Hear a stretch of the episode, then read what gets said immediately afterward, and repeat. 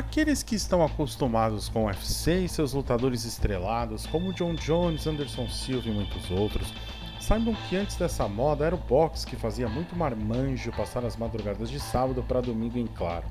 Ok, mas o que, que o boxe tem a ver com esse episódio? Muita coisa. E se eu te disser que nesse episódio, boxe, Guerra Fria e ditadura estão interligados? Com altas doses de física e cinema, é claro.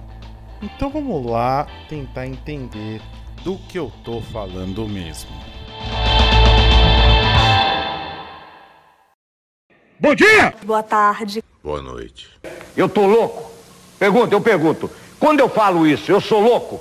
Eu sou louco? Não, eu sou louco. Eu tô louco? Não! É que você é desequilibrado. Olá a todos, meu nome é Thiago e esse é o Mais o que você tá falando mesmo? Uma maneira nada convencional de falar de física, cinema e tudo isso que tá aí. Esse é o episódio 1, Rock 4, das forças impulsivas à Guerra Fria no meio da floresta. Então vamos lá, gente. Boxe é um esporte de combate onde os lutadores se valem apenas dos punhos, tanto para atacar quanto para defender. Oh, really? Trata-se de um esporte bem antigo. Os primeiros registros datam de 3000 a.C., lá na Suméria. Mas da maneira como conhecemos, com luvas, rounds e tudo mais, só tomou forma no final do século XIX. Ao longo do século XX, o boxe adquiriu muito sucesso graças a nomes como Cassius Clay, conhecido depois por Muhammad Ali, Sugar Ray, Roberto Duran, Julio César Chaves, Eder Joffre, Mike Tyson, Rock Marciano e outros. Rock Marciano, aliás, além do cartel invejável, com 49 vitórias, sendo 43 por nocaute, não tendo nenhum empate ou derrota, possui o título daquele que é o soco mais forte já desferido por um boxeador.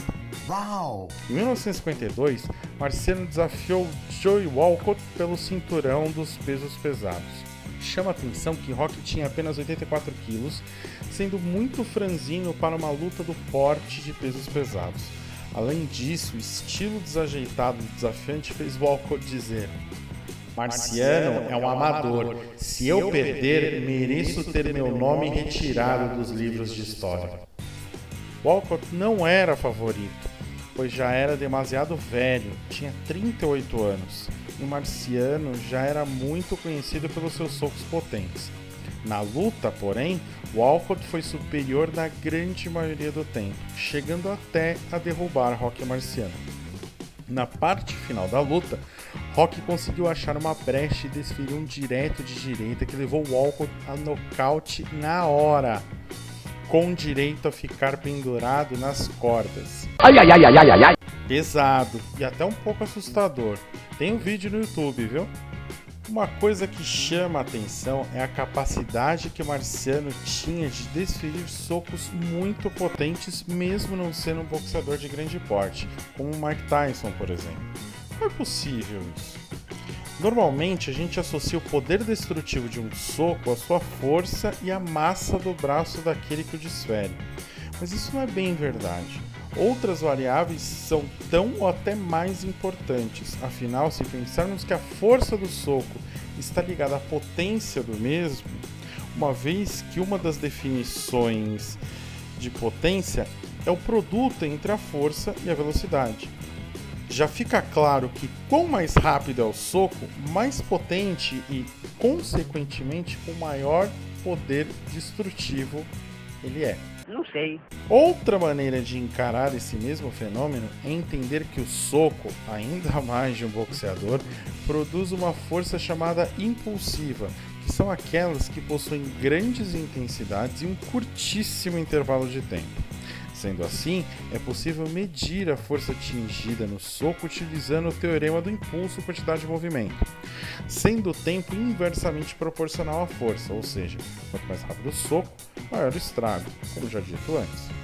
O segredo de Rock Marciano consistia justamente em manter pouca distância de seus adversários, o que é uma tática bem arriscada, já que ele assim estaria mais exposto a golpes. Seu tão famoso soco, chamado de Suzy Key, é a comprovação, bem dolorida aliás, do teorema do impulso.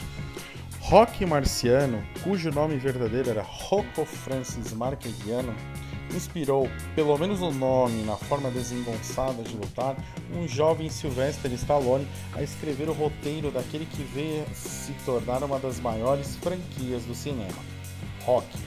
Você achou que a gente não ia falar de filme de rock balboa? Achou bem errado, hein, otário? O primeiro filme, Rock, um lutador, conta a história de vida de Rock Balboa, um boxeador italo-americano, pobre, de pouca instrução, que vence todas as adversidades para se tornar um lutador de sucesso. A produção de 1976, feita sob um orçamento de um milhão de dólares, rendeu uma bilheteria 225 vezes maior e três estatuetas do Oscar, sendo uma delas a de melhor filme, ou seja, um sucesso. Bem louco! Mas para esse programa nos interessa em especial a quarta parte dessa saga, Rock 4, lançado no final de 1985 nos Estados Unidos, dirigido, escrito e estrelado por Stallone. No filme, o protagonista já aposentado, que na real ele se decide aposentar do final de Rock 2, onde tinha se tornado campeão mundial após vencer Apollo Creed, se depara com um desafiante russo chamado Ivan Drago. Ivan Draga! Personagem de estreia do sueco Dolph Lundgren. E é aí que a coisa começa a chamar atenção, porque não se trata apenas de um drama pessoal do protagonista, que no caso busca não só vencer Drago, mas vingar a morte do amigo Apollo, mas sim uma luta de dois mundos. Para quem ficou perdido nessa, vamos dar uma contextualizada no período histórico. Estamos no ano de 1985. Mikhail Gorbachev assume o comando da União Soviética e instaura a Glasnost, uma das medidas de abertura do país que, junto com a perestroika, seriam um dos fatores que levariam ao fim da União Soviética anos mais tarde.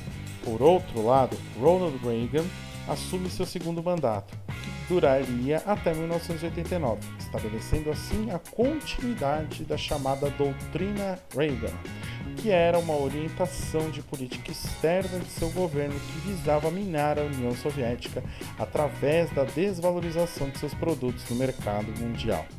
Afinal de contas, os Estados Unidos, com seu poder de influência, podiam muito bem induzir outros países a fazerem esse jogo. Além disso, a doutrina Reagan visava impedir o acesso dos soviéticos a tecnologias de ponta e reforçarem o seu poderio militar, tanto para coagir outros países, quanto para fazer a União Soviética gastar mais dinheiro do que deveria para fazer o mesmo e não ficar para trás em relação aos americanos. O cara estava errado! Além disso, Reagan apoiava governos ou movimentos que eram contrários a regimes de esquerda em diversos países planeta fora.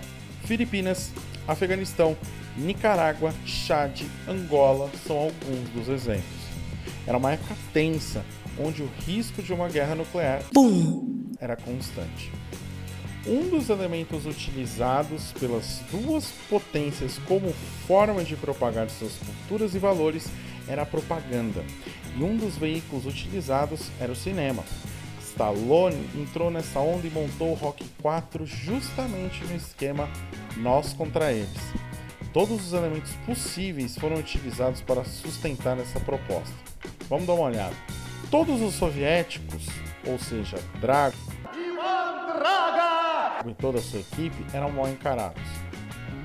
Sorriso zero ao longo de todo o filme. Mesmo em cenas onde eles demonstravam aprovação e otimismo, as feições deles eram sérias. Rock se isola numa região inóspita da União Soviética, que no caso é uma cidade fictícia chamada Krasnogorsk, porque na verdade as gravações foram feitas no Canadá, tá? Não tem nada a ver. O objetivo do Rock ao se isolar era justamente ter tranquilidade para treinar. Seu treino, além de vigiado constantemente por agentes do governo, é totalmente rústico. Rock corta árvores, corre com pesos na neve, levanta carros de feno e ainda escala uma montanha. Mentira! Obviamente sem nenhum aparelho. Drago, por sua vez, dispõe de toda a tecnologia de ponta, traduzida no filme por equipamentos iluminados pelas mais variadas cores, treina em um centro fechado e climatizado, além de tomar anabolizantes. A trilha sonora do filme retrata essa visão do nós contra eles. Como exemplo, a música Burning Heart, que em tradução livre seria algo como Coração em Chamas, interpretada pela banda Survivor, deixa isso bem claro. Vamos dar uma olhada num trecho da música, ou melhor, na tradução de um trecho da música, que diz mais ou menos assim: Dois mundos colidem, nações rivais, é um estrondo primitivo, descarregando anos de frustrações. Bravamente nós esperamos contra toda esperança. Há tanto em jogo, parece que nossa liberdade está encurralada. A multidão entende? É o Ocidente contra o Oriente, ou homem contra homem. Será que qualquer nação pode se manter sozinha? Bem louco. Imaginem agora uma letra dessa num cenário de nevasca, onde um avião Antonov da Força Aérea Soviética chega trazendo o protagonista e sua equipe sobre o olhar frio, literalmente, aliás, de soldados soviéticos. Pois bem, essa é a cena onde Rock chega à União Soviética. Que loucura! A luta que acontece na noite de Natal, só para dar um pouquinho mais de drama na coisa, pois para melhorar, o Rock deixou os filhos em casa, lá nos States. É realizada num ginásio que possui uma atmosfera totalmente militar, apesar de contar com uma cobertura de imprensa de várias partes do planeta. A entrada dos lutadores é feita uh, em situações completamente opostas, sendo Balboa hostilizado e Drago saudado. Não suficiente, o hino soviético toca uma grande bandeira da União Soviética com desenho de Drago a içada e ao final todos aplaudem, inclusive o secretário-geral do Partido Comunista, Mikhail Gorbachev, que na verdade era um sósia, um baita sósia, porque o cara era idêntico. Da primeira luta do filme, entre Apollo e Drago, também houve festa. Porém, a atmosfera era completamente diferente. Apollo entrou vestido de tio Sam e rolou até show de James Brown.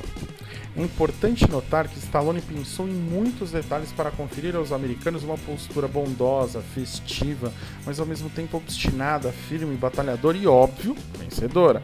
Os soviéticos, por sua vez, foram colocados como frios, inescrupulosos, mas fortes e desafiadores. Afinal, não dá graça bater em cachorro morto, não é mesmo? Não sei. O livro Hollywood Vai à Guerra, de Gessé Teixeira da Silva, explora bastante essa forma de propaganda que não foi exclusividade dos americanos. Os soviéticos, por exemplo, lançaram em 1925 o longa O Encoraçado Potemkin, que trata de uma revolta no navio que dá nome ao filme. O filme tem alto teor revolucionário, voltado à crescente vitória dos bolcheviques na Revolução Russa entre 1917 e 1923. Além das duas potências, outro país que se valeu do cinema como instrumento de propaganda foi a Alemanha de Adolf Hitler, como no caso do filme Olímpia, onde foram retratados os Jogos Olímpicos de Berlim de 1936, com o objetivo de mostrar a supremacia da raça ariana. Jetzt dann tritt für mich ein, so wie ich für dich eingetreten bin. Obviamente, o combate entre Rock e Ivan Drago foi épico. Durou todos os rounds possíveis e Rock foi resistindo a todos os ataques do soviético de maneira a minar a sua confiança e fazer com que a hostil torcida passasse a torcer para o americano. No último round, toda a animosidade já não existia entre os lutadores, uma vez que Drago já havia se revoltado até contra superiores seus, dizendo que ele não lutava pela União Soviética, mas apenas por si próprio, que é uma clara alusão a uma descrença ao regime socialista. Após a vitória, Rock faz um discurso, diz que mudou sua visão sobre a União Soviética ao longo da luta, agradece a todos e manda a clássica frase: Se eu posso mudar, vocês podem mudar, todos podem mudar. Obviamente, todos, inclusive Gorbachev, aplaudem. Stallone utiliza diversas referências do mundo do boxe na série Rock. Uma delas é certamente a luta entre Muhammad Ali e George Foreman. Ele mesmo, o do grill. Great tasting, healthier food in minutes. Em 1974, na cidade de Kinshasa, capital do então Zaire, hoje República Democrática do Congo. Nessa luta, que ficou conhecida como Rumble in the Jungle ou algo como Luta na Floresta, Ali utiliza uma técnica chamada Rope Ado, que uma tradução livre seria algo como amarrando ou enrolando um idiota. O Ali ia realizar a quarta luta após uma suspensão de três anos e meio por se negar a servir o exército dos Estados Unidos na Guerra do Vietnã.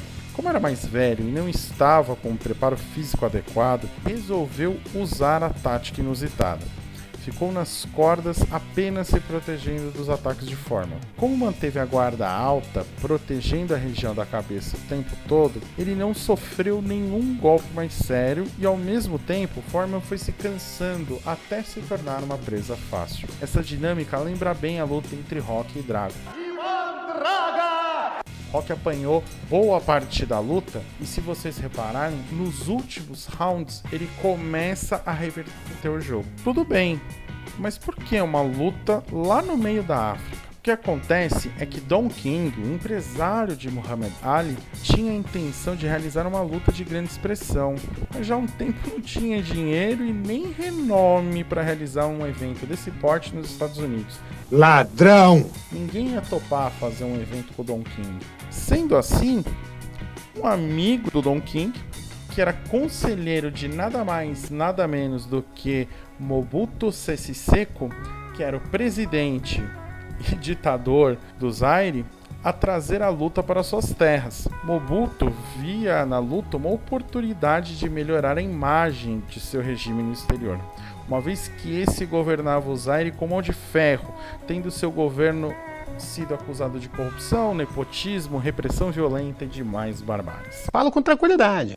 Além disso, o ditador contava com o apoio de países ideologicamente opostos, como China e Estados Unidos fato que o fez criar o famoso bordão: Não sou nem de direita, nem de esquerda, nem de centro.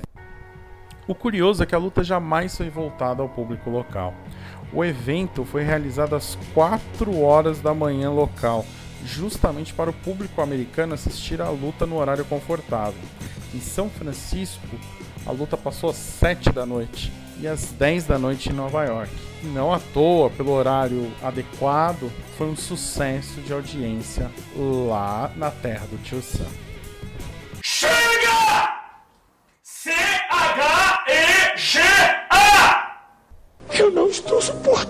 Suportando mais. Mas já falei demais. Fico por aqui. Não sem antes dizer que além deste singelo podcast, o Mas o que você tá falando mesmo também tem Instagram. É o arroba mais o que você tá falando. Você é VC. Lá tem bastante coisa relacionada a cada programa que a gente passa aqui. Beleza? Então, até mais.